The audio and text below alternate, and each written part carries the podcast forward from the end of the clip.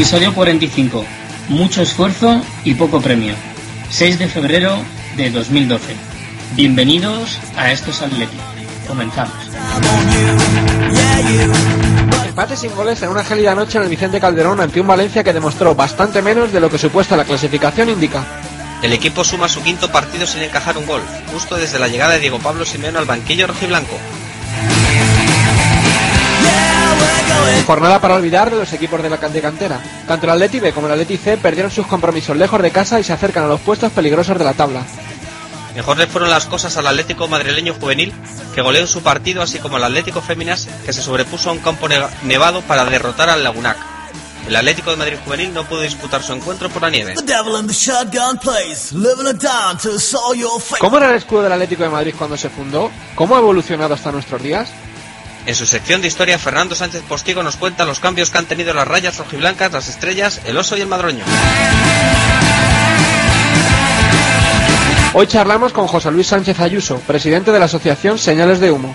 Nos contará las últimas novedades sobre la sentencia contra el traslado a la peineta y cómo afecta la futura mudanza del Atlético de Madrid. Después del mal sabor de boca que nos dejó el cuarto puesto de la selección española en el Europeo de Balonmano, volvió a la competición en la Liga Sobal. El balonmano Atlético de Madrid volvió a la senda del triunfo en una cancha complicada, la del Valladolid Cuatro Rayas. Hola, ¿qué tal? Una semana más os saludamos desde esta ventana al mundo rojiblanco. Os habla Miguel Ángel Espósito acompañado por el equipo habitual de comentaristas de estos Atleti, como Julio Mejía, editor jefe de ForzaAtleti.com, y Jorge Ordaz, periodista de Yahoo Eurosport. Componen también estos Atleti José Antonio Vallés, Damián Carbajo, Jesús Salido y Ricardo Menéndez. Y antes de meternos en materia, vamos con la ronda de resultados rojiblancos. Comenzamos hablando de la derrota por dos goles a cero del Atlético de Madrid B en su visita a la Roda. Los chicos de Pantic encajaron ambos tantos en la segunda mitad y en sendas jugadas de estrategia del equipo local, que se llevó los tres puntos merced a los goles de Héctor en el 48 y Mejías en el 63. Y también cayó derrotado el Atlético de Madrid C. Los chicos que dirige Alfredo Santalena venían de ganar en la jornada anterior al Parla, pero en su visita a Moraleja de en medio han sufrido una derrota por un gol a cero, anotado por Barahona. La semana que viene, derby en Majadahonda contra el Real Madrid C. En la categoría juvenil tenemos que hablar de una rotunda victoria y una suspensión de partido. Con un resultado de 7 goles a 0 y una espectacular goleada, el Atlético madrileño se impuso al Kelme. Por otro lado, la nieve, como decíamos, impidió que el Atlético de Madrid Juvenil División de Honor disputase ese encuentro contra el Burgos Promesas. Y acabamos hablando también de la nieve y el mal tiempo que acompañó al Atlético Féminas en su desplazamiento a Pamplona, donde en un disputado partido se impuso al Lagunac por dos goles a uno. Priscila y Pisco marcaron para las nuestras y remontaron un encuentro en que la guardameta Nuria se convirtió en una de las protagonistas deteniendo una pena máxima. Lo decíamos en nuestro sumario, el balonmano Atlético de Madrid volvió a disputar un encuentro tras el parón por el Europeo de Serbia. Victoria de los hombres de Talan Dusevayev en la cancha del balonmano Cuatro Rayas Valladolid por 22 a 28.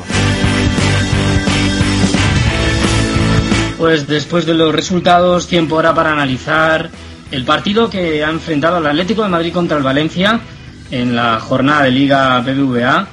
Un, partido intenso, pero que acabó eh, con empate a cero goles y con una sensación ciertamente agridulce. ¿Qué opinas, eh, Julio, de, de, este encuentro? Hombre, básicamente lo que, lo que tú has dicho.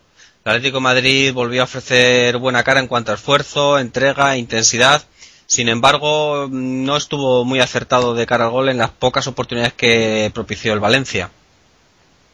Un partido un poco enredado, bastante, eh, con un juego muy trabado. Quizás el Valencia estaba buscando ese juego, venía desgastado después del encuentro de Copa ante el Barcelona y, el entrar en ese juego quizás hizo que el Atlético de Madrid no, no pudiese, no supiese eh, darle mayor circulación a la pelota eh, sobre todo en, en, la primera parte, ¿verdad, Jorge? Sí, la verdad es que el, Valencia venía de, un partido durísimo entre semana contra el Barça, sabía que, le esperaba otro encuentro igual o más de duro esta, esta semana en el Camp Nou y, quizá no, no, no, nos ofreció esa versión que, que, yo por lo menos me esperaba del Valencia. Planteó un partido eh, trabado, como decís, con, con jugadores que tienen muy buenos en este aspecto. Eh, en el que el empate para ellos no era malo. Ellos, al fin y al cabo, llevan siete puntos de ventaja con respecto al Atlético de Madrid. El, en el partido ya habían ganado y, por lo tanto, un empate no, no era malo. Eh, entonces, quizás el partido se trabó mucho más y el Atlético sí es cierto que creo que desde que llegó Simeone tuvo su peor versión en ataque. Hubo jugadores que no, que no estuvieron como habían estado los últimos partidos, como Diego, como Adriano o, o como el propio Falcao, que quizás sí, sí se esperaba un poquito más de ellos, pero no, no estuvieron a la altura la prensa quizás destaca como eh, salvador de, del Valencia a un estupendo Diego Alves. Eh, recordamos esa ocasión en el minuto 8, un, centro de Juan Fran que remata a Adrián y que, y que en una grandísima estirada Diego Alves eh, evita el que podría haber sido el primer gol para el, el Atlético de Madrid. la ocasión más clara, sin duda alguna, de esa primera parte y, luego también destacar, no sé qué os parece, pero la, el gran partido que, ha vuelto a realizar Juan Fran tenía ante sí quizás eh, eh, como jugador dentro de toda la colectividad el, la banda más difícil y, bueno, yo creo que examen superado, ¿no? Seguro sí, para, para, mí, para mí fue, lo, quizá, perdona Julio, uno de los grandes protagonistas Precisamente por eso, porque hasta ahora el invento, entre comillas, de utilizar a Juan Fran de lateral derecho había estado bien, eh, pero nunca había, se había encontrado enfrente con, con una pareja como, como, la que se encontró el otro día con Matías y con Jordi Alba. Y mm, personalmente a mí me gustó. Es un, yo siempre he considerado que Juan Fran, sin ser un jugador que maraville al aficionado, es un jugador con mucho oficio y se, se, está demostrando estos días. Está, la, han ubicado en un sitio que no es el suyo y está respondiendo como, como, como puede o como, o como le está saliendo y, la verdad es que no desentona. Cuando, cuando se recupere Silvio vamos a ver qué pasa. El otro día le vi en una entrevista en el día, en la Liga Debate, en, en Canal Plus, y la verdad es que el hombre se le ve emocionado por esta oportunidad que le está dando Simeone de continuidad que, como decía, él nunca había tenido en el Atlético de Madrid, y a pesar de que como ya se sabe, no es su puesto, no solo creo que está cumpliendo, sino que para mí ayer fue el mejor y así lo destacaba también mucha gente en Twitter, sí, sí, por ejemplo. Sí, sí. No, la verdad es que de acuerdo. cinco partidos con la portería a cero, pero además de, de entrar en el análisis, eh, quería haceros una pregunta. Eh, Jorge, por ejemplo, eh, ¿es este el pilar para estar entre los cuatro primeros clasificados, eh, este juego? Yo creo que sobre todo la concepción de, de, que no nos deben meter gol, que es algo que no, que no se había tenido en los últimos años, incluso te estoy hablando de, de los años en que se ha conseguido pasar a, a Champions League eh, consiguiendo la cuarta plaza. Nunca, no recordaba yo un equipo que, que, tuviese tanto compromiso atrás como, como tiene ahora mismo el Atlético en las últimas jornadas. O sea, el Atlético no encaja goles y a partir de ahí eh, trabaja para ganar los partidos. Cuando antes mm, era un intercambio de golpes en el que sabías que siempre tenías a un Cunagüero, a un Diego Forlán que, te podía dar el golpe que empatase el partido, pero atrás descuidaba mucho más. A mí es un tema que, puesto que ya no tenemos esas piezas que, se tenía años atrás, es muy interesante y, creo que, el equipo lo ha, captado muy bien el mensaje de, de Simeone y está funcionando muy bien atrás, sobre todo. Eso sin duda. Pasa que a mí me parece que le hace falta al Atlético de Madrid algo más, como decía en el artículo que he escrito hoy para Forza Atleti, la crónica del partido, para, para ganar y para seguir escalando puestos en la clasificación. Sigue teniendo una asignatura pendiente, que es la del centro del campo. El centro del campo sigue, ha mejorado sin duda respecto de los partidos de diciembre y noviembre, eso por supuesto, pero le falta un poquito más de velocidad de circulación de balón para evitar eso que vimos ayer que hacía el Valencia con mucha frecuencia, las faltas, enredar el partido, liar. Yo creo que ahí hace falta mucha velocidad de balón y yo creo que ni Gaby ni Tiago pueden hacerlo. Y máxime cuando tampoco Diego ayer se le vio aparecer mucho, que yo creo que fue, no sé, como eh, que el partido de Pamplona le supuso el parón y ese parón no le ha venido bien, ¿no? Se notó que, que Diego dio un, un gran mojón en el juego, sí. La verdad que sí. Jorge, perdona. Nada, te comentaba Diego, lo, como, como decía un poquito antes, le ha venido mal a ese, ese parón, esa ausencia en, en, en, Pamplona porque realmente había cogido unos galones que eran muy importantes para él.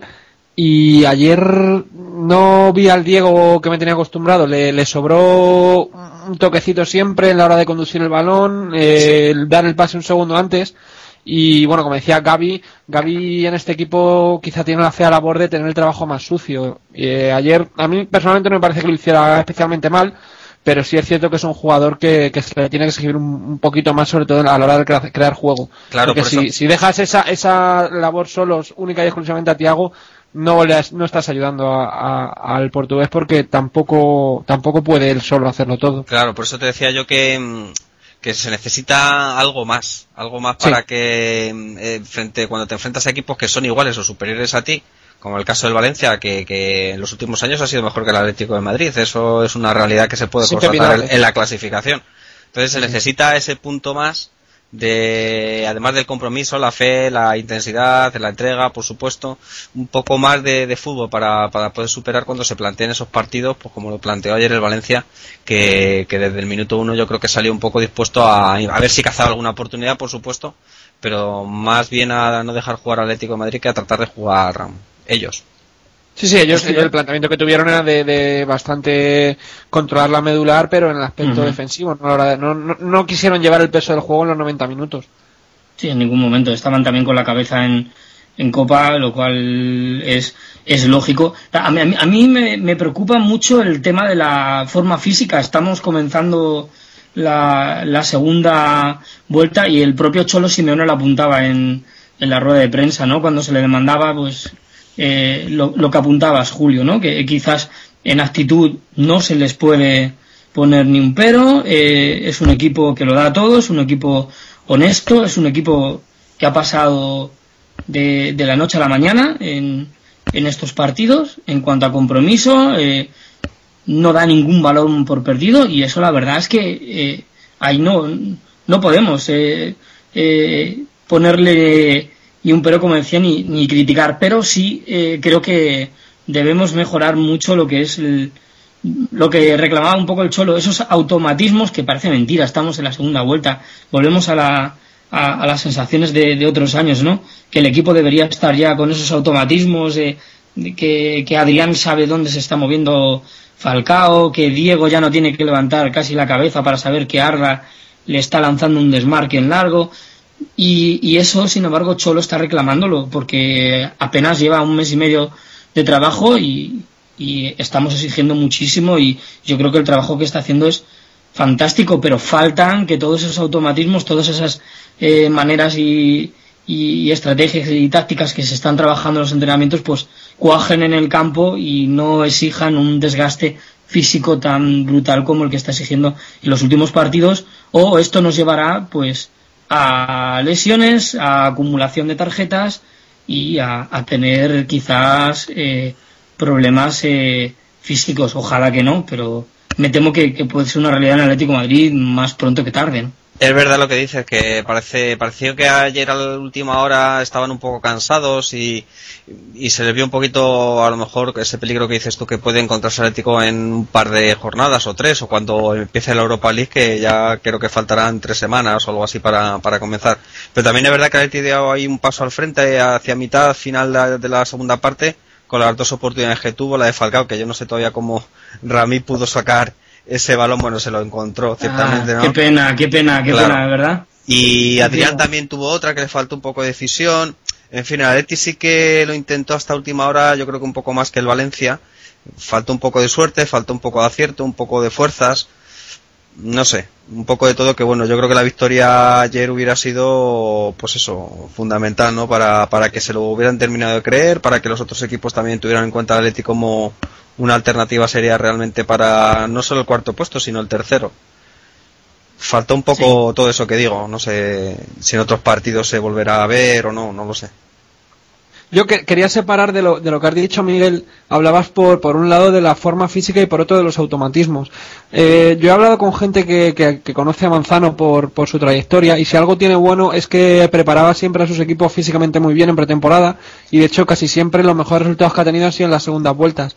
Creo que el equipo físicamente no está mal del todo, pero como bien dices, lo que no tiene captado son esos, esos automatismos, ese pase sin mirar que sepa dónde está tu compañero, pero creo que la forma física del equipo y más, mm, por desgracia, con la eliminación más pronto de lo que esperábamos en Copa del Rey, ahí ha habido una serie de partidos que se ha ahorrado el equipo que, que a final de temporada pueden, pueden venir bien, entre comillas, o sea, ojalá hubiéramos llegado a la final de Copa, pero pero, pero que puede venir bien porque, por ejemplo, Valencia está, está sufriendo un desgaste y en este mes de enero lo ha, lo ha vivido porque creo, no, no estoy seguro, pero creo que no había ganado ningún, no ha ganado ningún partido en 2012 y, y ahora de repente cuando termine con esta serie de partidos de Copa hasta semifinales se encuentra como el Atlético con, con la Europa League ahí y, y es un, es un peso que quizá le, a final de temporada sea demasiado caro para, para el Valencia y ese ahí hay una serie de cinco o seis partidos que el Atleti, repito, por desgracia,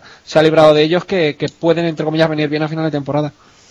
Sí, yo quería apuntar también algo que ha comentado Miguel Ángel hace un poco de, pasada y es eh, la acumulación de tarjetas, porque Falcao creo que lleva cuatro y, está ahí a un paso de, bueno, una sola tarjeta del quinto. Y yo quería plantearos una cosa que, he comentado también en, en Forza Atlética, alguno apuntaba y, yo, yo respondía eh, en el sentido de que no creéis que, que, falta algún delantero más, eh, que Diego Costa ha sido un poco, no sé, eh, gratuito. El haberle cedido podía haber estado jugando ahí en ese caso de que Falcao no pueda jugar por lesión o ayer mismo no se veía que el equipo ya estaba un pelín a lo mejor falto de fuerza ese un delantero de otro tipo que, que cambia el estilo de juego de, del resto de compañeros. Podría venir bien a, la Leti en algunas ocasiones Sí, o sea, falta un delantero, está claro. Pero el problema que había con Diego Costa era el tema extracomunitario. Ahora mismo está jugando eh, muchos minutos Miranda, está jugando minutos todos los extracomunitarios. Bueno, quizá menos Salvio, creo que es el que, el que menos minutos está teniendo.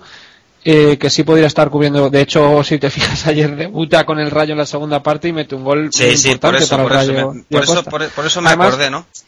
Es, es, es, un delantero además que, al igual que hizo el año pasado, que a mí me sorprendió mucho su rendimiento la pasada temporada con teniendo al lado al Cunha Forlán, que, que, aporta justo lo que el Atlético no tiene. Ese, ese delantero bregador al que le tiran mucho balón en alto y que te puede bajar un balón para que desde segunda línea tengas oportunidades. Y eso entra un jugador, perdona, que, que es difícil de encontrar pero el problema de los extracomunitarios hacía que, que, la, que la permanencia de Diego Costa fuese prácticamente imposible. Claro, sí, es verdad, es verdad. Tienes razón en cuanto a los extracomunitarios, sí. Sí, sí, no. Hombre, obviamente, si tú a principio de temporada eh, se te van tus dos delanteros, eh, traes dos, pero el tercero no cuentas con él por, por, precisamente por eso, porque, porque hay una planificación con X extracomunitarios en los cuales no entra este jugador, que además tiene una lesión terrible de rodilla y, y ya no cuentas con él, pues quizá no ya, no ya en el periodo de fichaje de invierno, sino en, en septiembre o en agosto tienes que pensar que hacer un plan B porque, joder, ojalá que no pase, pero imagínate por un casual que, que Adriano o, o Falcao tuvieran una lesión muscular. No te estoy hablando de nada gordo, una lesión muscular. sí, de tres, de tres, cuatro partidos, sí. Entonces te quedas, te quedas vendido. Es, un problema para, para el equipo. Es un problema para el equipo porque ha subido Pedro en alguna ocasión, el chico del filial, pero que tampoco le puedes someter a esa responsabilidad a un chico que, pues que lo está haciendo muy bien con el filial, está jugando muy bien. En pretemporada a mí me sorprendió muchísimo porque me pareció un, de hecho, tiene detallitos de, de Torres, que, que también tiene su aquel, pero, pero no le puedes mm. poner esa responsabilidad. tienes que tener ahí un, un, plan B. Entonces, de momento, la apuesta arriesgada está saliendo bien, pero ¿quién te dice que, que no haya problemas de aquí a final de temporada que te meten en un compromiso gordo? Sí, sí, sí, es verdad. Me lo apuntaba, me lo apuntaba Jaime en, en Forza Leti. Dice Diego Costa, recordemos que no podía ser en el equipo por su condición de extracomunitario. Dice, bueno, para eso está Pedro. Es verdad que tal vez yo por ahí puedo, puede que ocurra un problema. Vamos, de hecho, es posible que, que Santander se iba a jugar Falcao, claro, pero a lo mejor en Gijón eh, ya no puede jugar y... mejor Gijón que Barcelona en casa, ¿eh? Claro, digo. claro, claro.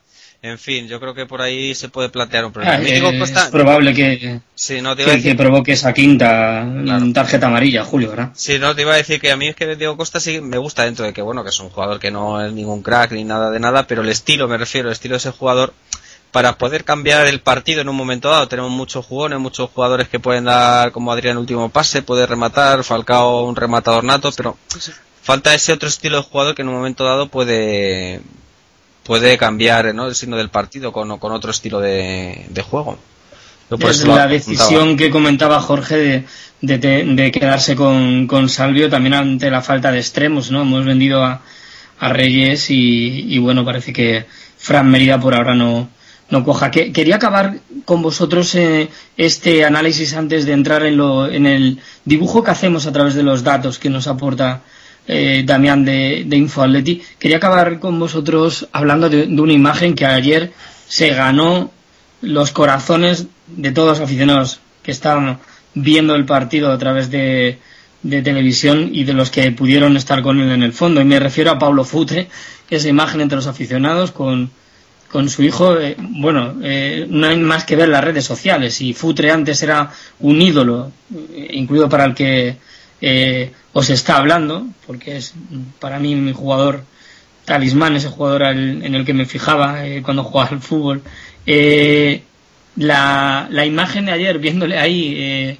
como un forfo más, con, con, el gorro y con y, animando al, al Atleti en esa noche en la que más de 40.000 valientes echaron eh, la bufanda a la garganta, sí, sí, a la garganta. Eh, ¿qué, os parece? ¿Qué os parece de esa imagen de, de Paulo Futre como un fan más? Yo al que daría un premio es al cámara, porque vamos, adivinar a Futre entre tanta gente como había y, con el gorro puesto que prácticamente yo sí sí yo yo en la, televisión que, bueno lo pusieron varias veces y tal es que decían que era futre tal pues chicos yo no terminaba de reconocerlo. Al final ya sí porque todo el mundo decía no hombre a mí no me parece me, parece bien en principio. Algunos se criticó porque si estaba en el frente y bueno pues eh, yo lo critico, con la fama del frente. Quiero hombre pero a ver, Jorge, quiero decir, vale, estás en el frente, pero, pero tampoco estás haciendo ni, no, no, sé nada con el frente, quiero decir, no, no estás tirando nada. que tampoco el Frente Atlético hace eso de, de, de tirar nada, ni de, bueno, es verdad que algunas veces los cánticos que, que, cantan pues no, no, son adecuados en el momento, o en la forma, en el, en el modo de hacerlo, ¿no? Pero en ese momento no había ningún tipo de esa cuestión y bueno, pues no sé, si quería disfrutar un partido en el Frente Atlético, decía que lo estaba deseando de hace mucho tiempo, pues a mí en principio tampoco me parece mal, vamos bueno, es que, sabéis, es un programa de la televisión portuguesa. El, exacto, eh, exacto, Por lo que estaba él ahí. Eh, os, os, he hecho picar ahí un poco. Quería. Algo claro, claro, claro. O sea, el, el tema que, que, me habían contado era que él estaba ahí no por casualidad ni porque de repente después de X años le dé la vena colchonera, era porque estaba grabando un programa para la, para la tele portuguesa y a mí me parece estupendo que, que quiera coger y exportar a su país pues lo que él ha vivido y, y, y cómo es la afición atlética pero creo que hay 1250 maneras de, de expresar tu, tu, amor por el Atlético que no sea repito, eh, no estuvo con el frente cantando esos cánticos que a veces nos avergüenzan. Eso es lo que me refería. Y es una, un sector que, que de hecho hay que, hay que reconocer que si no fuese por el sector muchas veces el Calderón sería un estadio bastante frío. Pero sí es cierto que podría habérsele visto en otro sitio. En muchas, más en muchas ocasiones eh, apoyando más a la afición que, que, delante de una cámara y para un programa. Yo es lo único que sí, que sí, si acaso le puedo recriminar. Por supuesto que la idea me, me fascinó cuando, porque claro, yo llegué, llegué, a Calderón sin, sin saber qué estaba pasando y, y oigo a, a, la gente gritar Pablo Futro y digo, pero ¿qué pasa aquí? Que le hemos fichado de fichaje de invierno y no, nadie nos ha dicho nada. Y está, en el, está calentando y está en la segunda parte seguro ahora. Pero sí, sí, es cierto que, que sí le he echado de menos todo este tiempo porque, joder, se sabe que Futre quiere mucho a Atleti por encima de lo que haya jugado aquí, de los cargos eh, después de ser jugador que ha tenido en el club, que, que quiere mucho a Atleti, se cada sí, sí. Pues... que escribe, cada vez que habla se le, se le nota, pero sí le he echado mucho de menos en otros aspectos. Sí. Pues eh, con esa imagen de Pablo Futre y, y, y voy a leer unas declaraciones que ha, que ha hecho hoy en, la columna en el diario Marca. Dice, sentí que tenía que rendir un homenaje personal en mi programa a esta afición. Está presentando el programa A Noite do Futebol, la noche del fútbol en la televisión portuguesa. Con esa imagen cerramos el análisis del, del partido, Atlético Madrid 0, Valencia 0. Me vais a permitir que antes de dar paso a Damián, escuchemos las declaraciones que recogió Ricardo en el Calderón de dos periodistas que cubren habitualmente la información del Atleti. Sandra del Estal, periodista del diario AS, e Iñaki Dufour, periodista de la agencia EFE. También vamos a escuchar unas breves declaraciones de Paulo Futre después de ver el partido con el Frente Atlético. Bueno, estamos con la periodista del diario AS, eh, Sandra del Estal. Sandra, eh, gracias por acompañarnos. Queríamos preguntarte por Simeone, ¿cómo ves el, el cambio que ha experimentado el equipo de la, de la, mano del Cholo? Mucho cambio desde la salida de Manzano, ¿verdad? Sí, muchísimo. El equipo parece otro desde el primer partido. El equipo sale con otra, con otra cara a los partidos, los afronta de una manera diferente, los afronta con muchas más ganas, eh, con mucha más intensidad. Es lo que Simeone ha querido desde el principio eh, dejarle claro al equipo, que los partidos hay que jugarlos, hay que jugarlos con mucha intensidad, con, mucha garra, con mucha agresividad y eso es lo que está demostrando el equipo y eso lleva al equipo a ser eh, más eh, duro ofensivamente y también defensivamente a, a, estar, a, estar, muy bien atrás, muy bien ordenados, con las líneas muy juntas. Y esas son las mejoras que... Sí. Y el equipo, pues la verdad, 8 puntos en 5 partidos, en, en, campos difíciles, contra rivales difíciles. ¿Cuál es el recorrido que le ves al Atlético de Madrid de aquí a final de temporada? Bueno, pues eh, ha pasado de ser un, un equipo prácticamente ya desociado de, por lo menos para entrar en los cuatro primeros, para entrar en Champions, a ser un claro candidato a estar en los cuatro primeros. Ahora mismo está a siete puntos del tercero del Valencia y el Levante lo tiene a tiro y luego, bueno, eh, el Athletic de, de Bilbao y, y, el Español, que ahora mismo son los que están en puestos de Europa League, también los tiene, los tiene muy cerca y se tiene que enfrentar también contra ellos en partidos que sean además aquí en el Calderón. Así que yo creo que si siga que sigue en este ritmo podría entrar entre los cuatro primeros. Pues muchísimas gracias, Ana, te leemos. gracias. Bueno, estamos con Iñaki Dufour de Agencia F y queríamos preguntarle su opinión sobre cómo ve el equipo de Simeone y cuál es el cambio que ha experimentado el equipo desde la salida de Manzano. Pues yo creo que se demuestra en los partidos que han jugado con Simeone. Creo que el cambio es total. Eh, hay mucha más intensidad, mucha más presión. Eh, luego Simeone ha definido un once muy rápidamente, tiene el once muy claro en la cabeza. Luego el equipo ha cambiado en actitud. Eh, defensivamente ha recuperado una seguridad que no se había visto en toda la temporada. Creo que ha cambiado mucho el equipo y tiene eh, los partidos que ha hecho que está invicto son muy prometedores. Ajá. Y el equipo, el equipo la verdad es que promete eh, 8 puntos en estos 5 partidos, es un bagaje bastante bueno, sobre todo viendo los rivales y los campos que hemos visitado. ¿Cuál crees que es el recorrido que puede dar de sí el equipo de aquí a final de temporada? Yo creo que si sigue en la misma línea, eh, con lo que ha demostrado en estos cinco partidos, con tres victorias y dos empates, eh, peleando cada balón y jugando bien al fútbol, yo creo que el Atleti está capacitado para intentar alcanzar el tercer puesto de la liga. Vale, gracias Iñaki. Gracias. Sí, me faltaba un sueño, ¿no? Y era, y era esto. Uh, 24 años esperando y aprovecho también que voy a hacer un, un, un homenaje ¿no? a, al frente. Tengo un programa mío en Portugal la noche del fútbol, ¿no? Entonces yo lo voy a hacer uh, este homenaje, ¿no? Al frente el, el próximo martes. ¿Sufre más que como jugador? Es una locura, increíble, no, no he sentido frío, ¿no? Siempre saltando, gritando y, y era lo que esperaba, ¿no? Al máximo. Te hemos visto hasta, hasta de animador de fiesta, o sea, cantando con el micrófono, o sea, lo, lo has hecho todo, no sí, te ha faltado una, nada. Una locura. Creo que es, ha sido un día muy especial para mí, muy, muy bonito y, y ha sido una pena no ganarmos, pero también el, el Valencia es un rival fortísimo, todo podía ocurrir, pero la verdad es que he pasado como un niño, ¿no? ¿Te gusta este Atleti del Cholo? ¿Le has cantado tú al Cholo esa de ole, ole, Cholo Simeone? Sí, creo que ha cambiado, ¿no? Hoy si ganamos estábamos en cuarto, pero creo que el Cholo va a tener una, un ciclo, ¿no? Creo que estar aquí muchos años y un ciclo ganador, que es lo que necesitamos. El Atleti necesita ganar y no un año, varios, ¿no? Y yo creo que el Cholo va a conseguir esto. Y vamos a, como decía, a dibujar con los datos que nos trae Damián Carbajo, creador de infoatleti.es, el partido en datos, los datos de Damián. Cuéntanos, Damián, algunos datos de este encuentro que enfrentó al Atlético de Madrid con el Valencia en Liga. Buenas noches, pues empezamos con la racha que lleva el Atlético de Simeone, que ya ha conseguido estar cinco partidos sin perder y sin recibir ningún gol. En estos cinco partidos ha conseguido tres victorias, dos empates y ha marcado ocho goles. Simeone, por cierto, es el segundo entrenador que consigue no perder y no recibir gol en sus cinco primeros partidos con el Atlético. El primero fue Joaquín Peiró en la temporada 1989-90, también con tres victorias y dos empates, pero ojo, Peiró estuvo seis partidos invicto e imbatido.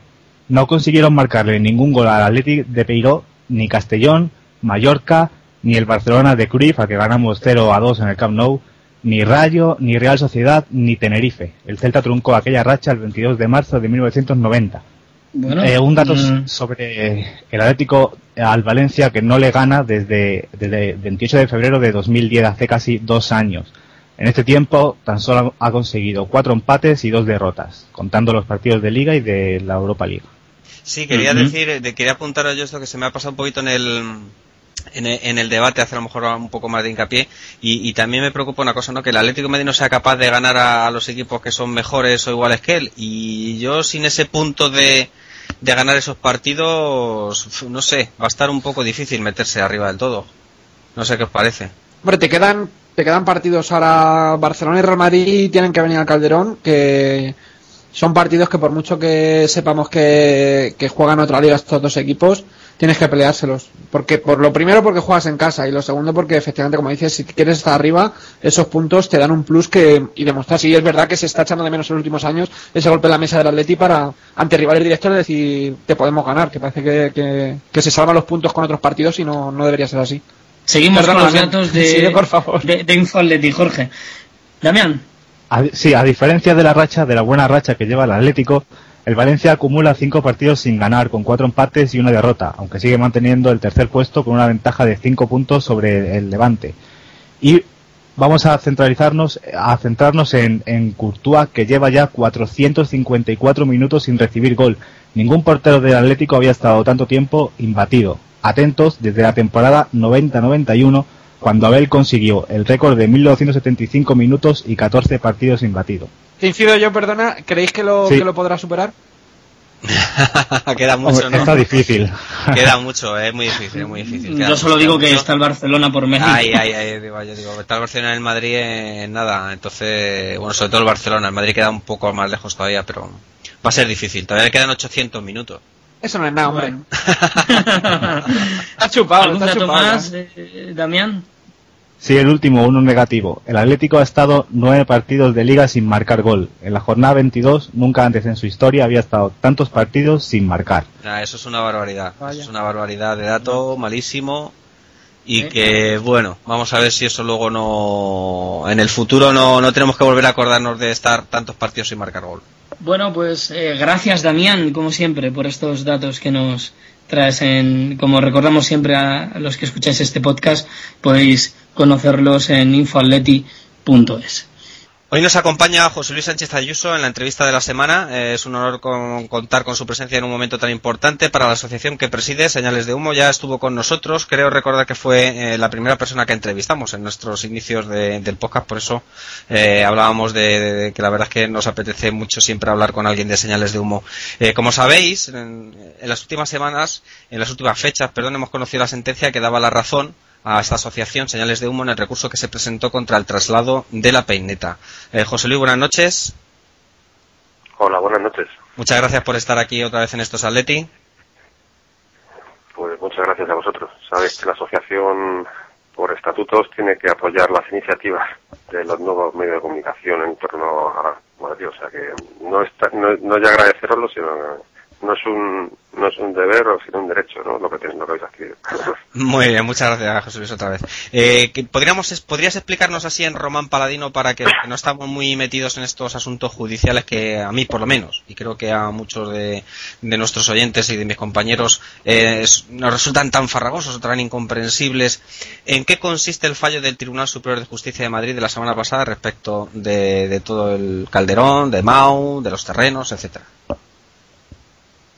Bueno, el, fallo lo emite el Tribunal Superior de Justicia de Madrid, la sección primera de lo contencioso administrativo, a la cual habíamos comu- eh, acudido la Asociación Señales de Humo para oponernos a un acuerdo de la Comunidad Autónoma de Madrid por la cual se daba vía libre al ámbito Calderón-Mau, al planeamiento urbanístico del ámbito eh, Calderón-Mau.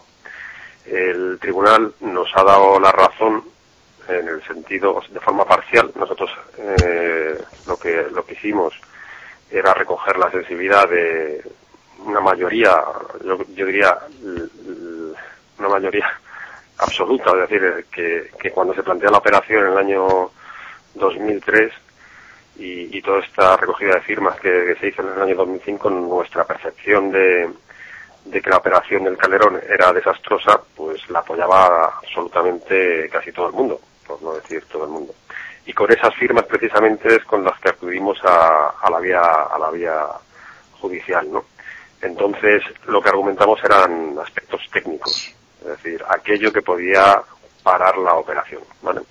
Y de esos cuatro aspectos técnicos, cuatro o cinco, aunque luego uno se, se caería y tal, pues de esos cuatro nos dan la razón en uno, que era evidente, y es que en los suelos no consolidados pues no se puede construir más de tres plantas más ático, lo cual no modifica la edificabilidad del, mm, del ámbito, no modifica el uso del suelo futuro, el, el- el próximo futuro uso del suelo, pero sí que modifica la- el volumen de edificabilidad y por lo tanto, bueno, pues hace cambiar el paso a la operación. Claro, porque ¿qué, qué consecuencias directas puede tener el fallo para los planes que tenía el Atlético de Madrid, el Ayuntamiento y la Comunidad de Madrid?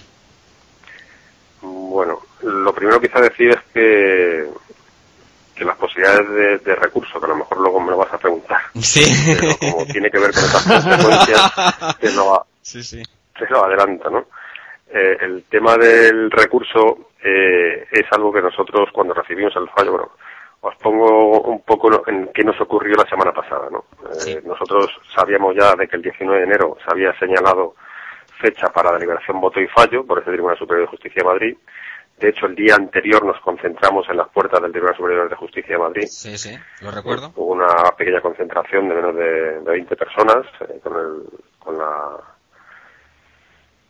con el lema de hoy nos venden el calderón y mañana, que fue una pancarta que sacamos hace ya muchos años cuando nos enteramos de que Gallardón y Jesús Gil pues querían vender el, el campo. ¿no? y, y bueno, pues esa situación eh, nos sorprende, o sea, perdón, la semana anterior, esta semana eh, anterior, nos sorprenden con una llamada a la procuradora, una ma- llamada de teléfono desde el tribunal convocándole para el jueves a, a la sala donde se les entregaría todas las partes en mano y a la vez el fallo.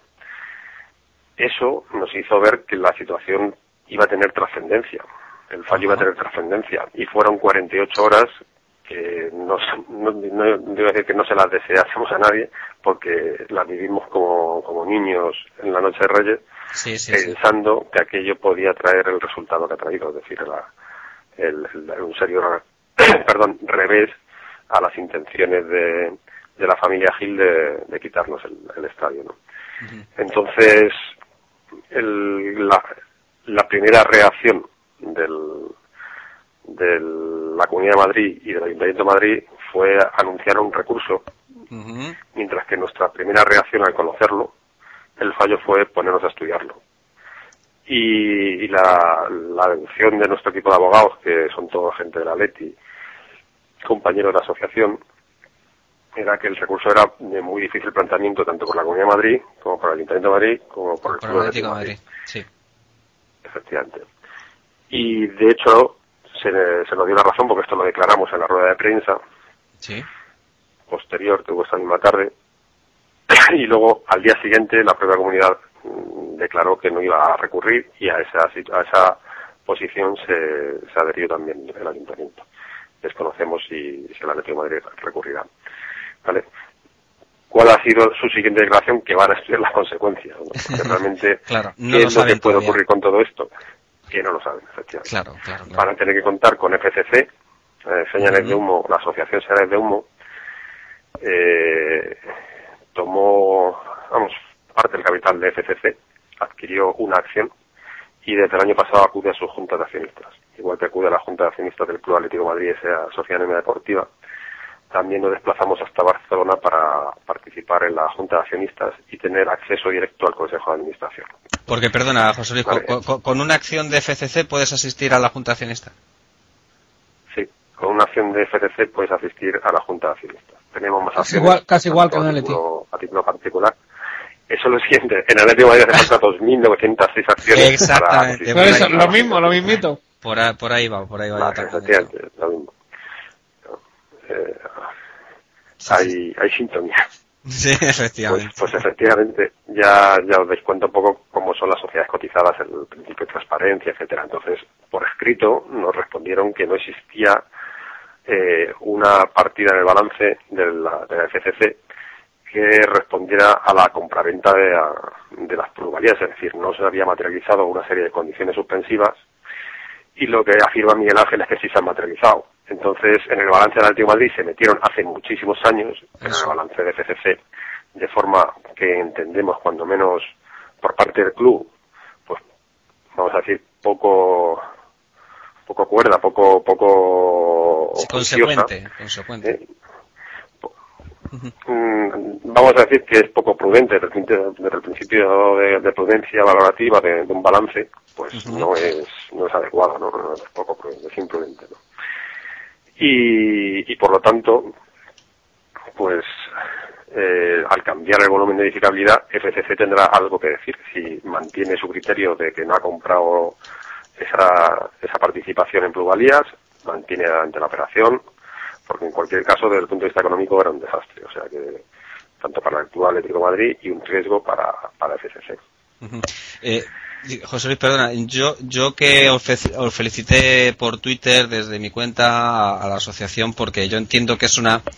un- un- no, sé, eh, no sé cómo calificar, eh, qué adjetivo poner me refiero. Es una victoria sin duda, yo creo que de una, de una asociación que, que trabajan muchas personas, que lo hacen por amor al Atlético de Madrid, sacan su tiempo entre tres colosos, como son el Atlético de Madrid, el Ayuntamiento y, y la comunidad autónoma.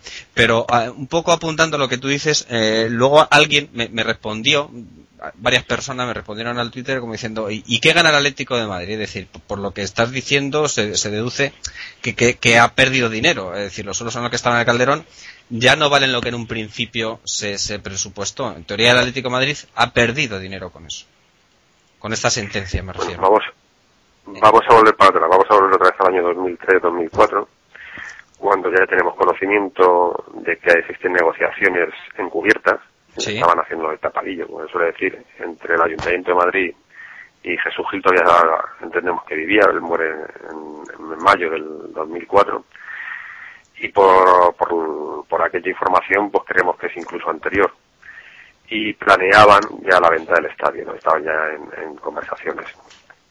Eh, en ese entorno se genera lo que se denominó la plataforma Salvemos el Calderón, que era una, una no tenía entidad jurídica, aglutinaba a gente pues, de, difer- de diferente pensar y que, y que tenían diferentes intereses en el sentido, eh, pues unos eh, emocionales, otros pues desde el punto de vista económico no la veían, otros pues, no se querían mover porque vivían al lado del barrio, pues yo cualquier Sí, sí. cosa, había muchísimos motivos por el cual la gente no quería no quería ese desplazamiento. ¿no? Nosotros, por lo menos estábamos presente como asociación dentro de, de esa plataforma y se acordaron cuatro puntos de consenso por los cuales nos oponíamos. El primero de ellos era porque el nuevo destino, la pineta, no era en propiedad del suelo, y eso sigue así. Es decir, el suelo de la pineta no es en propiedad. Le han puesto un valor de 42 millones de euros, que para 14 hectáreas de suelo sale a cada, a, bueno, pues eso, a 300, a 300 euros la, el, el- El metro cuadrado. el metro cuadrado, perdón, que es un dineral, o sea que no, no, no lo han regalado y además todavía no nos lo han vendido. Y mientras eso no se materialice es un riesgo, porque tú te vas, te gastas 200 millones de euros y si dentro de 40 años te hace falta eh, vender aquello, pues no puedes hacerlo porque nadie te va a comprar un estadio. Es que, que el Rayo Vallecano Claro, no claro, comprar, claro, claro. que no, no te lo va a comprar nadie Y te quedas sin suelo porque no es tuyo, con lo cual no puedes hacer nada. Eso era enterrar al club. Ese era el primer motivo. Luego el segundo era el, el deterioro económico de la operación. Porque dentro de la edificabilidad de la zona nos han dado la peor de todas las, eh, de, ni- bueno, de todas no, de ninguna, eh, de ningún antecedente que había habido en materia de urbanismo con operaciones similares de extracción de, de- de- de usos pues industriales, etcétera, ¿no? Por ejemplo, la salida de la papelera peninsular y de otras industrias similares en la zona había aparejado una repercusión de entre 2,10 y 2,20 eh, metros cuadrados por metro cuadrado y a nosotros nos concedieron 1,9. Sí. Con lo cual entendíamos que, que aquello no se podía sostener como luego se, se iba a ver. ¿no?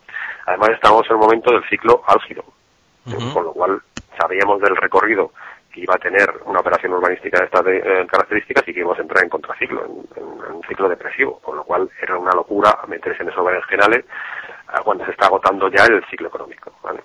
Entonces todo eso, eh, ya digo, formaba parte de esa segunda oposición, de ese segundo punto fuerte de oposición a, la operación. El tercero eh, era quién nos llevaba allí. ¿Quién nos llevaba a, ese éxodo? Pues lo mismo que nos habían robado el club. O sea, no solamente nos han robado el club, sino que además nos echan de casa. Esa era Ujú. una situación que nosotros no íbamos a consentir y sobre o al entorno del Estadio de Calderón nos decidimos a trincherarnos. ¿vale? Y la cuarta y última es que no se había consultado para nada a la afición. Y mientras no se consultara la afición, de allí no se, no se movía ni el tato. Y así se acordó. Y con esos cuatro puntos, en todas las instancias, instancias en las que hemos pedido, ale- alegamos en el planeamiento urbanístico y cuando ya se eh, consolidó el acuerdo, pues nos opusimos en derecho. Y consecuencia de eso, pues la sentencia. O sea, es decir, la asociación, y yo creo que ningún atlético se opone al progreso. Es decir, que no es una, si te fijas de esos cuatro motivos no existe el romanticismo. Sí, Uno efectivamente. de ellos. Eso se aparcó. Las razones individuales de cada uno se aparcaron. ¿vale? El aquel famoso yo nací en el Calderón, o etcétera. eh, eh, o sea, cualquier motivo que no fuese objetivo se aparcó. Y por lo tanto, de esta operación lo que se pretende es salvar el único patrimonio real que tiene el club para proyectarlo en el futuro. Y, y es así. O sea, ahora cualquiera está muy claro que no ve esa operación pues muy cabal, ¿no? y si ahora mismo se para a pesar de que la edificabilidad ha cambiado es porque realmente no era muy rentable. ¿Me explico? No será por Sí, culpa sí, sí, de la asociación señales de humo, será porque la operación era, eh, hablando en plata, una mierda. Sí, sí, sí, sí. sí. Eh, pues te presento a Jorge Ordaz, periodista de Yahoo Eurosport, que está con nosotros también y quería hacerte alguna pregunta. Jorge. ¿Qué tal, José Luis? Eh, mira, eh, la semana pasada cuando, cuando recibimos vuestra, vuestra nota de prensa, eh, al cabo de unas horas aparece una nota oficial publicada en la página web del Atlético en la que se dice que no se modificaban los planes del, del cambio de estadio. ¿Qué opinión te merece esta nota de prensa que, que sacó el club con, con respecto a señales de humo? Lo primero que decir o ampliar otros comentarios de Miguel Ángel Gil en el que decía que esto era dijo esto era simplemente un asunto entre FCC, el AMAU y el ayuntamiento. Eso mm, me imagino que, que sentaría mal a alguno, ¿no? Porque CC y la AMAU son dos entidades jurídicas que no están presentes en el procedimiento judicial. Eso para que os hagáis una idea de cómo está esto. Con lo cual no puede absolutamente ninguna voz en, el- en lo que va a pasar a partir de ahora. ¿Qué van a poder hacer FCC y MAU? Pues estudiar si les es más o menos rentable dejar aquello como un solar y esperar a tiempos mejores o a- por contra pues desistir de los acuerdos que tengan o lo que sea, pero no van a poder cambiar el- el- la sentencia. Sí, sí, sí. Con lo cual, eso ya de por sí era una actitud que no creo que sea muy positiva para un socio, ¿no? Para un socio, para desarrollar un negocio, en este caso, pues los socios, ¿no? Mm, Eso dice mucho ya de qué es el Atlético de Madrid hoy en día, ¿no? Mm, Los socios que tienen no se pueden fiar de él. Y eso es la familia Gil, ¿no? Del resto del comunicado, pues, la verdad, hay, hay cosas ciertas, es decir, eh, estiman eh, parcialmente, o sea, legitiman el acuerdo, pues es cierto. En algún diario, el Marca me parece que tituló que legitimaba el acuerdo, el resto todos dijeron o resaltaron que realmente, pues lo, prácticamente le cambiaba el paso, o cuando no lo paralizaba, lo dividía, lo, lo rompía, bueno, titulares en ese sentido. Eh, pero este le decía que legitimaba, efectivamente, es decir, no tira abajo el acuerdo, lo que hace es restringir las condiciones del mismo. ¿vale? Mm, rechaza todas excepto una, pues es verdad, rechaza todas excepto una. O sea, hay cosas que, que eran ciertas. Eh, mm, esto como uno se agarra a lo que hay, pero la realidad luego salió en los titulares del día siguiente y la mayoría veía que la operación se quedaba, evidenciaba pues lo mala que era. Era así de sencillo. Es decir, no es que la operación se pare por la asociación se la operación se para porque ha evidenciado que era mala. Es así de sencillo. Independientemente de lo que diga el Club Atlético de Madrid, que seguirá pues confiando en que, en que sea capaz de, de, de recuperar la gente. Esto es un...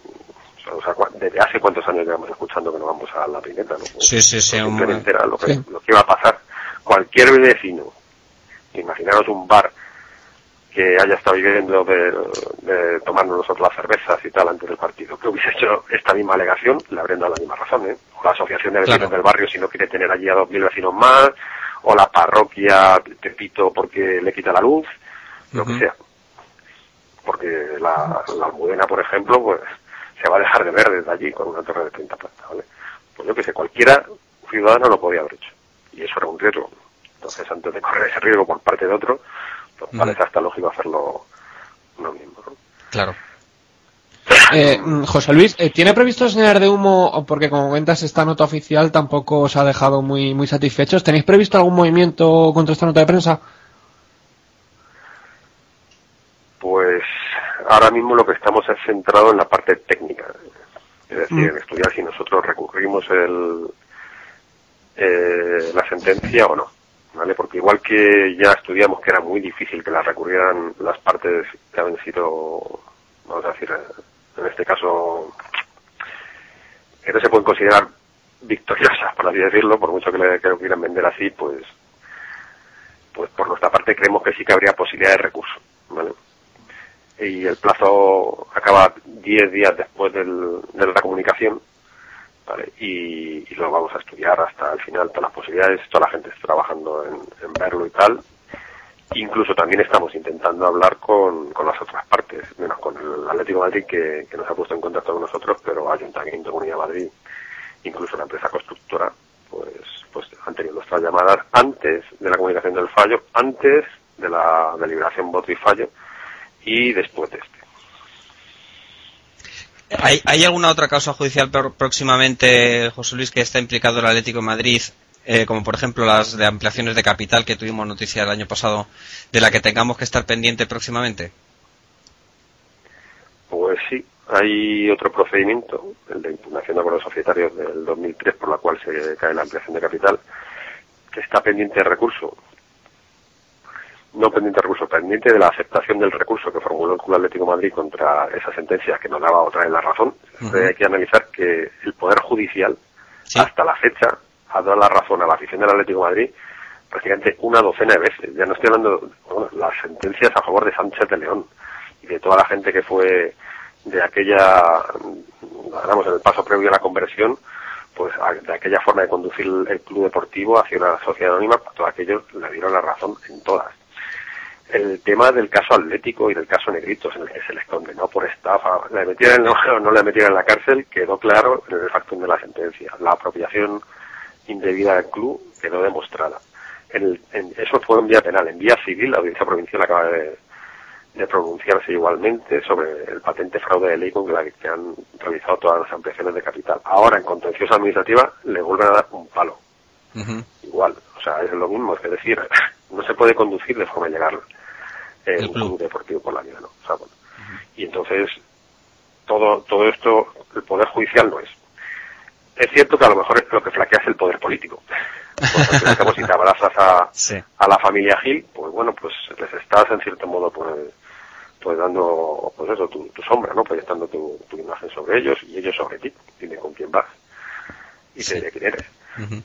Entonces, de forma inmediata, digo de forma inmediata, pues eh, en este mes, el mes que viene, en cualquier fecha, nos puede comunicar el Tribunal Superior de Justicia que admita trámite ese recurso. Si lo admite a trámite, pues nos iríamos a lo mejor a un par de años para saber conseguir esa sentencia firme.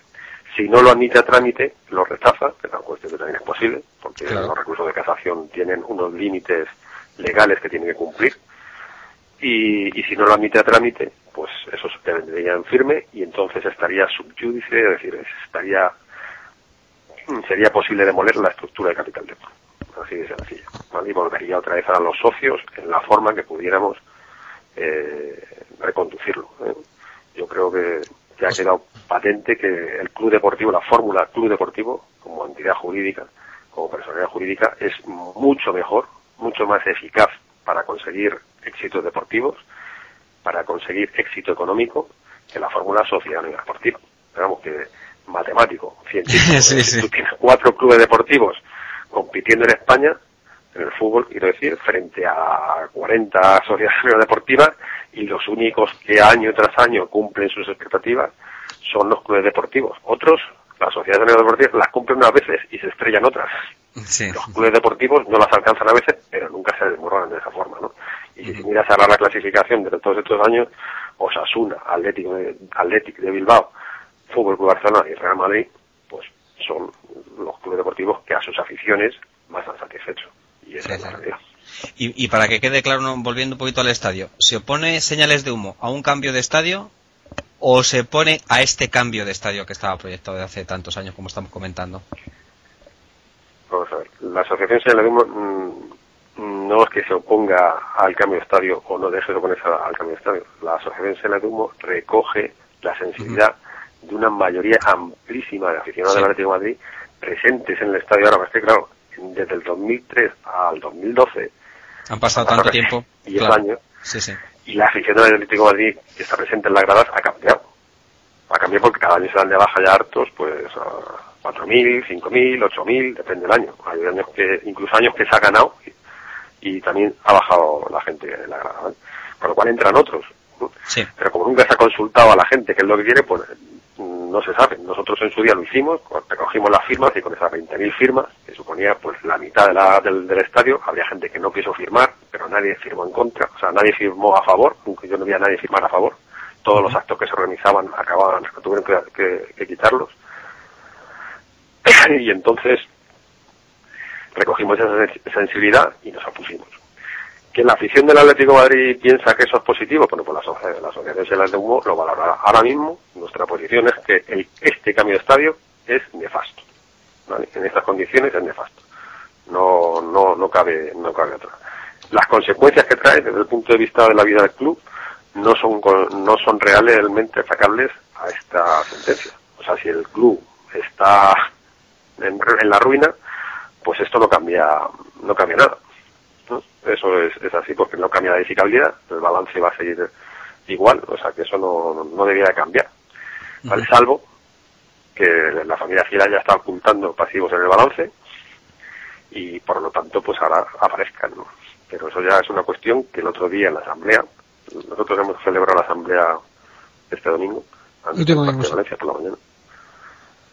Y hemos acordado el, el otorgar poderes a la directiva, a la, a directiva de la asociación, para acudir a la vía penal eh, y poder defender en, vía penal a ante cualquier eh, asalto a la legalidad que pueda emprender un funcionario que quisiera poder poner en marcha una licencia contra una sentencia, por ejemplo, como contra esta sentencia, con, o- con cualquier miembro del Consejo de Administración, como con cualquier cargo político, privado, electo, que, que quiera poner en marcha algo en contra de, de la legitimidad, vamos, de la legalidad en torno al Atlético de Madrid, tenemos el acuerdo de la Asamblea para, para proceder en vía penal. Y eso es un salto importante porque hasta ahora nunca lo hemos, lo hemos acordado, ¿vale? Eso quiere decir que a lo mejor hay todavía muchas cosas de las que hablar eh, a lo largo de este año 2012. Bueno, Mira, eh, José Luis, nos gustaría, porque como decía Julio antes, hay mucha gente pues que quizá no está tan metida en este mundo legal de, de- de sentencias y demás. De 1 a 10, si pudiera decirnos, ¿qué posibilidades hay de que todo esto, todo ese caso del traslado a la penita y demás, dé marcha atrás y que, y que el equipo se quede jugando en este actual y que por tanto no se produzca la operación? De 1 a 10. es difícil, es difícil. Valorar de 1 a 10. Esto no es una eliminatoria. y- Sé que era difícil, sé que era difícil y que no, no, no te puedes poner, pero aproximadamente pues eso, para la, para No, la ahora, ahora mismo, acceso.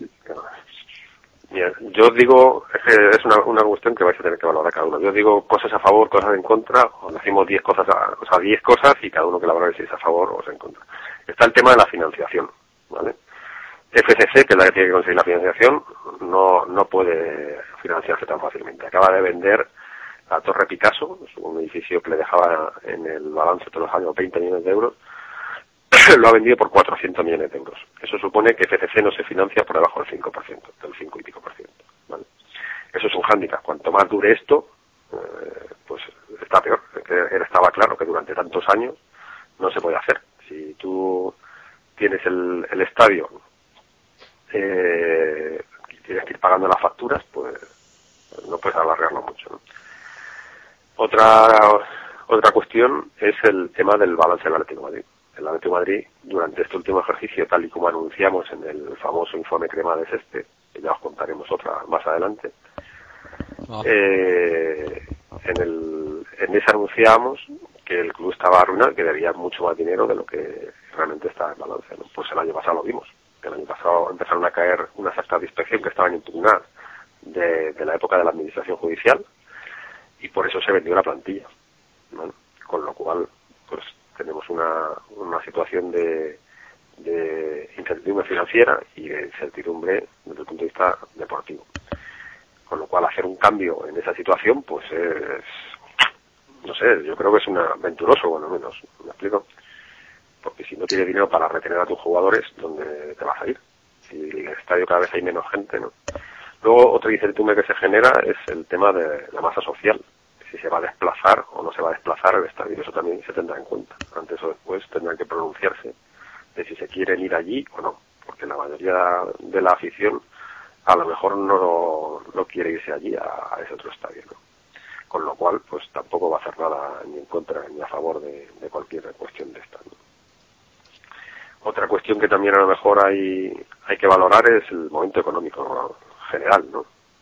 Porque a lo mejor esto es una excusa. Esto puede acabar siendo una excusa para decir, pues me siento. ¿Me explico?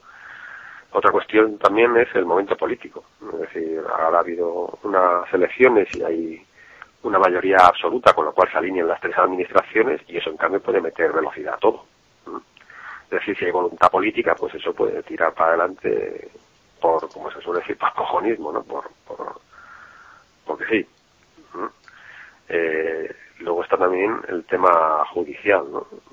Por ejemplo, que Alberto Ruiz Gallardón, que, que el bofetón este era para su cara, pues Sí. Alberto Ruiz Gallardón es el ministro de Justicia. ¿no? Pues eso también es una cosa que a lo mejor puede ir para, o sea, ir a mejor o peor. Bueno, yo creo que ya he dicho una media docena de, Sí, de sí, sí, aspectos que la gente tiene que y que sería muy subjetivo si yo emitiera un criterio, porque yo puedo tener una opinión, con otro compañero puedo tener una opinión la investigación conjunta, pero no va a dejar de ser subjetiva, porque no tenemos una bolita.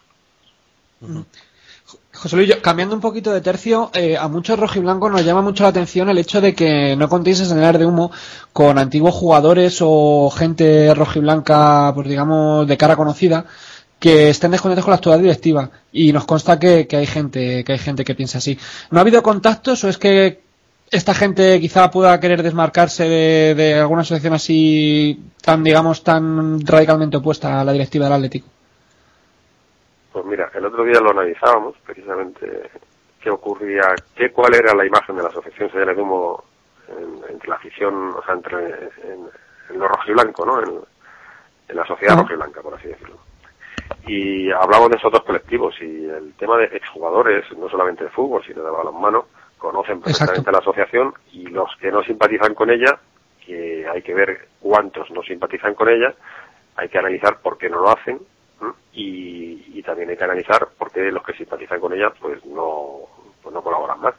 Pero la asociación siempre ha tenido muy buena imagen entre los veteranos y la han conocido, o sea, buena imagen en el sentido de una imagen más o menos nítida, no sé si acertada o no, pero tiene una imagen de la asociación, la conocen.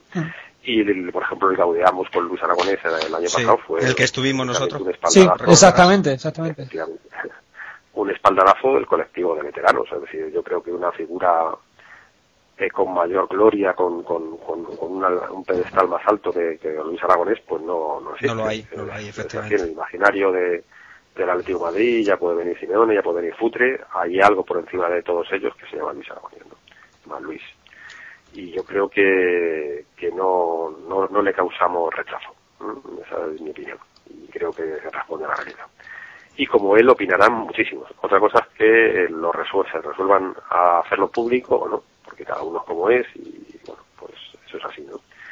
Y lo que sí que echamos de menos es que entre la afición, entre la afición en general, los que están en el estadio y los que no están en el estadio, que son mm, muchísimos más, claro, evidentemente, eh, que también nos conocen, porque todo el mundo, todos los rojiblancos ya conocen la asociación Señales de Humo, eh, a lo mejor lo que no conseguimos es llegar con nuestro mensaje, porque Internet llega hasta donde llega, cada vez llega a más sitios, pero a determinado público no llega, dependiendo de la edad, dependiendo de su capacidad y tal.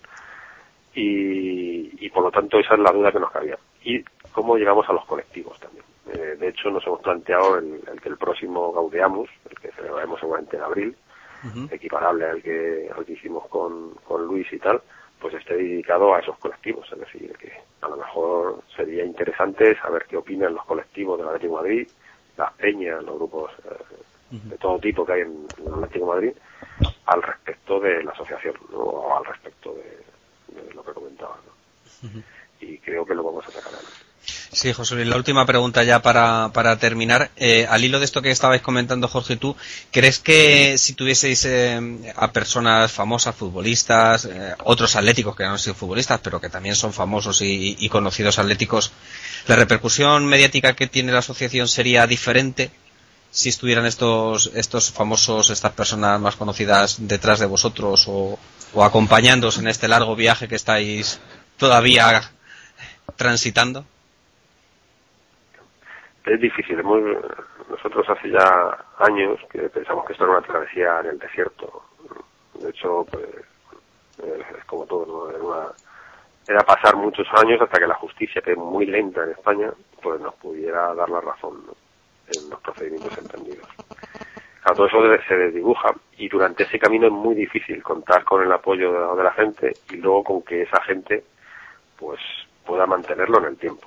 Pero ha habido muchos veteranos, mucha gente significada que ha brindado la mano a, a la asociación y lo único que pues que no está todo el rato con ella, porque es comprensible. O sea, el esfuerzo que está teniendo que hacer la directiva y los miembros de la de señales de humo por mantener perdón, estas iniciativas, pues es tremendo y es comprensible que, igual que muchísimos aficionados que nos conocen, nos asocian y muchísimos aficionados que nos conocen, pues no, no nos conocen lo suficiente, pues eh, es muy normal que gente que tiene, por así decirlo, la vida resuelta, Sí. pues no, no esté ahí, ¿no? pero nos gustaría, pues sí, evidentemente, ojalá que lo nuestro fuese, pues eso, una, una iniciativa de base y hubiese una gente que pudiera tomar relevo. Yo no lo voy a decir porque no lo voy a decir, pero tengo un sueño y, No me extraña, sí, sí, sí. sí. y espero que algún día se cumpla. ¿eh?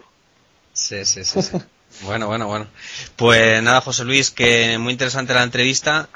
Que además estaremos atentos, que sabes que estamos atentos a, todas estas cuestiones que mantenéis, a pesar, como dices tú, pues que, se largan en el tiempo y uno, pues no sé, se va un poco metiendo en la actualidad del equipo, del fútbol, que es lo que realmente a lo que tendríamos que estar, ¿no? ¿No te parece que a lo que tendríamos que estar?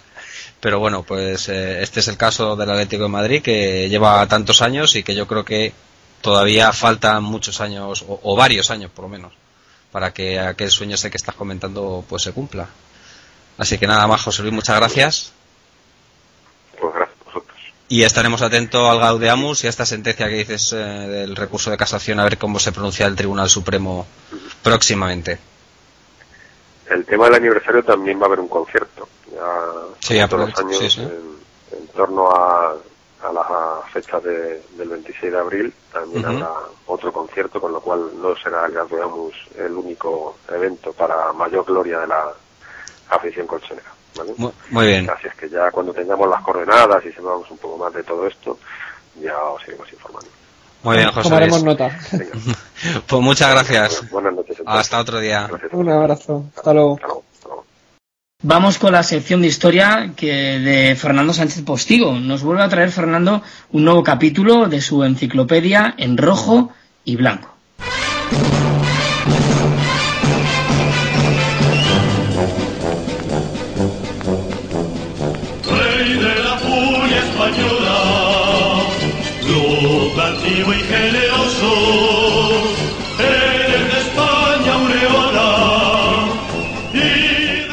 De nuevo con la enciclopedia rojiblanca que nos trae Fernando Sánchez Postigo, un nuevo capítulo de esta enciclopedia que todo el mundo que escucha nuestro podcast sigue con, con especial atención.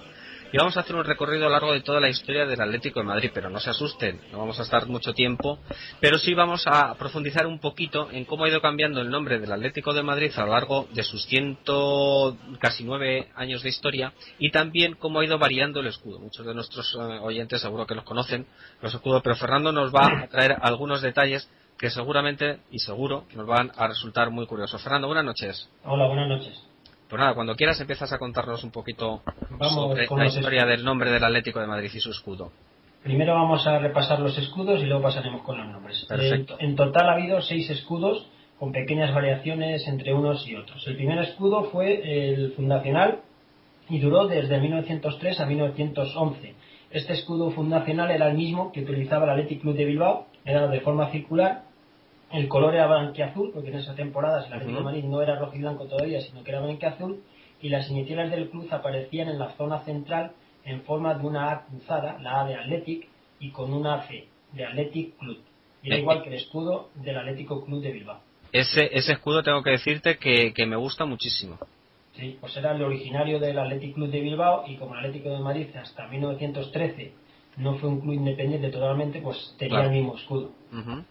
Luego ya en el año 11 es cuando se cambian los colores blanqueazules por los rojiblancos, en el escudo se cambiaron también. Entonces ya se quitaron ese color blanqueazul del escudo y apareció ya los colores rojiblancos y se mantuvo la forma circular que tenía el primer escudo.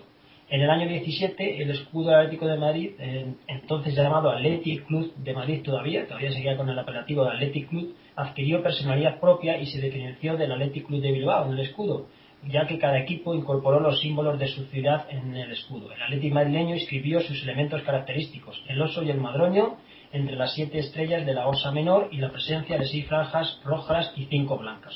Ahí, por lo tanto, en el año 17 es cuando ya, digamos que es cuando ya el escudo Atlético de Madrid es el auténtico, con el oso y el madroño, las siete estrellas de la osa menor, que se Ajá. pueden ver en, la- en el firmamento madrileño, por eso son las siete estrellas que representan a la osa menor. Que también la- están en, en la bandera de la Comunidad Autónoma de Madrid.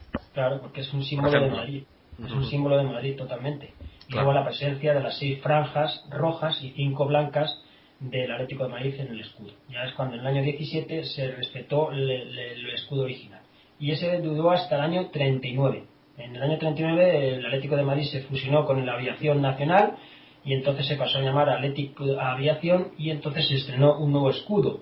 El escudo eh, fue formado por dos alas del arma de aviación, dos alas de la aviación española, y se coronó el escudo con una corona ducal que se unió formando un escudo bastante curioso, con unas alas a los lados y una corona en el centro del escudo, respetando también el oso y el madroño y los colores rojos y blancos. Y fue el emblema mm, del Atlético de Madrid durante el 39 al 47, un escudo basta- con bastante historia, porque en esas temporadas el Atlético de Madrid fue un grande de España. Luego Claro, ya pero, cuando- pe- pero sí, perdona, sí. Fernando, pero mm, re- se, se redujeron el número de franjas rojas y blancas. Sí, porque cambió, el- ya no fue en forma de pentágonos y fue diferente. Ajá, vale, vale. Se, se premió más el, lo de las alas del arma de aviación y la corona real quedaron más resaltadas. Claro, Sin claro. olvidar el, el- el- el tinte rojo y blanco del escudo, pero Ajá. el emblema del ejército del aire, digamos, salió más resaltado. Porque en ese momento recordamos que nos llamábamos Atlético Aviación. Claro, claro. O sea, era, aviación era una parte muy importante del, del Atlético de Madrid. Sin, vamos, sin, sin esa unión, ya hablaremos en otra ocasión en el programa, el Atlético de Madrid hubiera podido, no sé si desaparecer, pero a lo mejor eh, habría pasado muchos años en segunda división y con unos graves problemas económicos. O sea, fue clave esa fusión con la aviación nacional. Luego, en el año 47, el Ministerio del Aire, por una orden directa del Gobierno de España, decidió mm, desvincularse de todos los equipos deportivos que patrocinaba, que estaban ellos. Entonces, el escudo perdió las alas y la corona ducal y ya se instauró el escudo clásico del Atlético de Madrid que vemos ahora. El oso y el madroño, las siete estrellas de la osa menor y la presencia de cuatro franjas rojas y otras cuatro blancas. Este escudo estuvo hasta los años 80 y en los años 80 es cuando se añadió un pequeño detallito que a veces se nos pasa, que es el ribete dorado que bordea toda la superficie del pentágono del escudo. Ese ribete dorado se añadió en los años 80. Sí, sí, porque estábamos comentando antes de empezar a grabar que, que yo, pues, si no me lo dices, pues la verdad es que no me había dado cuenta. Y efectivamente, no sé, ya estamos tan acostumbrados a verlo Claro, que no, no, no, lo años 80, percibimos. En los años 70 no había ese ribete dorado que cubría el borde de todo el escudo. Fue una innovación de los años 80. A alguna gente le gusta más, otras menos, ya es más efecto visual, yo creo. Sí, sí, sí. Y ahora, Fernando, nos vas a ir desvelando cómo ha ido cambiando, cómo ha ido evolucionando el nombre desde el Club Athletic de Madrid, que fue el primer nombre, hasta el- ahora mismo el Club Atlético de Madrid. Pues vamos allá. El Atlético de Madrid ha tenido varios nombres a lo largo de su historia. El nombre originario, como bien has dicho, fue el Athletic Club de Madrid.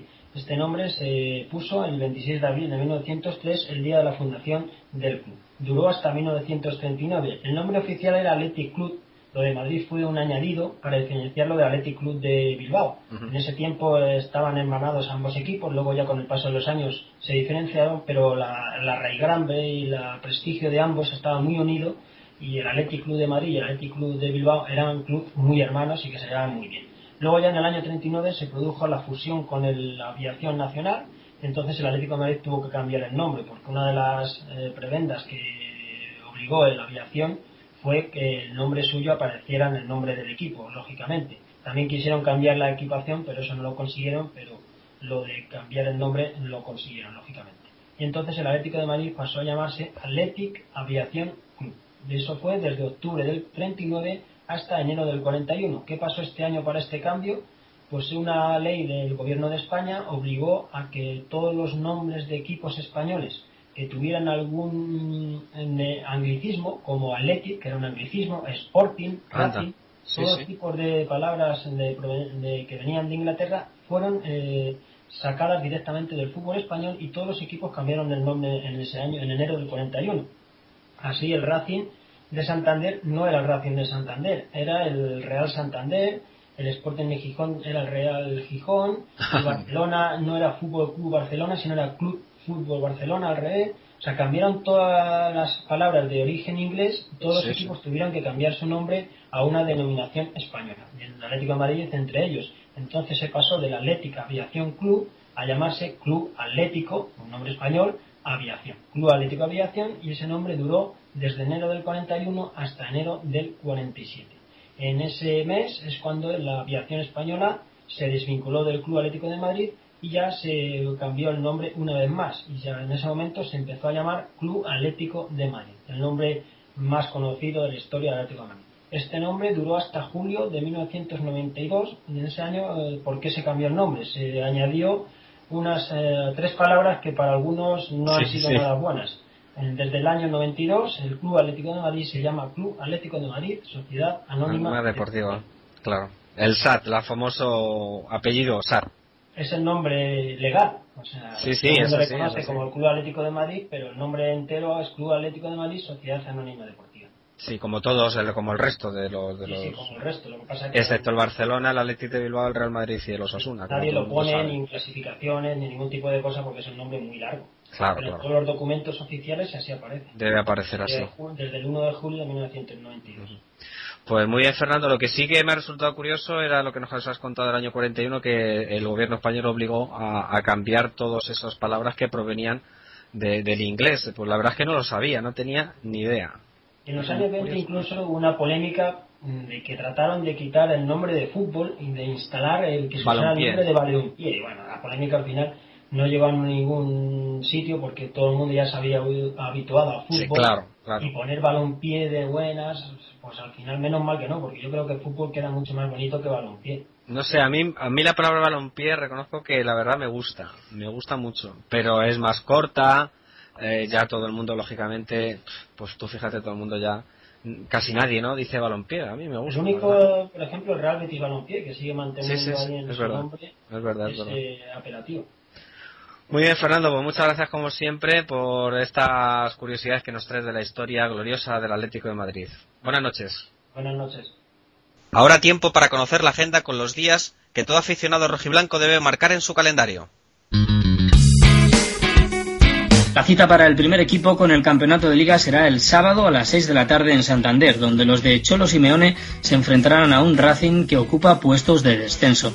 Un encuentro nada fácil, ya que los cántabros vienen de arrancar un valioso empate ante el Levante. Después volverá la competición europea. Espera en 16avos de final el Lazio y el día 16 en Roma nos encontraremos con el equipo italiano. El Atlético B se desplaza hasta Oviedo. Los de Pantic afrontarán a las 5 de la tarde del domingo 12 y en el Carlos Tartiere, uno de los campos más complicados de la categoría, un partido para auténticos héroes. El Atleti C vivirá en el Cerro del Espino el gran derbi de la temporada ante el Real Madrid C. En juveniles, el Atlético de Madrid recibe al Unión Adarve, mientras que el Atlético madrileño visita el campo del Real Murcia. Duelo por todo lo alto en el partido del Atlético Féminas. Las chicas reciben a todo un histórico del fútbol femenino, el Athletic Club de Bilbao. Por último, el balonmano Atlético de Madrid tiene doble ración de partidos. El miércoles recibe la visita del balonmano Torrevieja en Liga Sobal a las ocho y media y el sábado a las 8.45 compromiso europeo entre el Jerrimbro Silkeborg, también en casa. Y esto ha sido todo por esta semana. No olvides dejarnos tus comentarios en Facebook, facebook.com con estos atleti. Podéis seguirnos también en Twitter, en estos atleti, o por email, enviarnos vuestros correos a info@estosatleti.es. Estos Atleti está compuesto por Damián Carbajo, Miguel Ángel Espósito, Julio Mejía, Ricardo Menéndez, Jorge Ordaz, Jesús Salido y José Antonio Valles. Colabora Fernando Sánchez Postigo. Nuestras cuentas de Twitter y otros enlaces de interés los podéis encontrar en las notas del programa. Un saludo y Forza Atleti. Si desea contactar con estos atleti puede hacerlo enviando un correo electrónico a info arroba.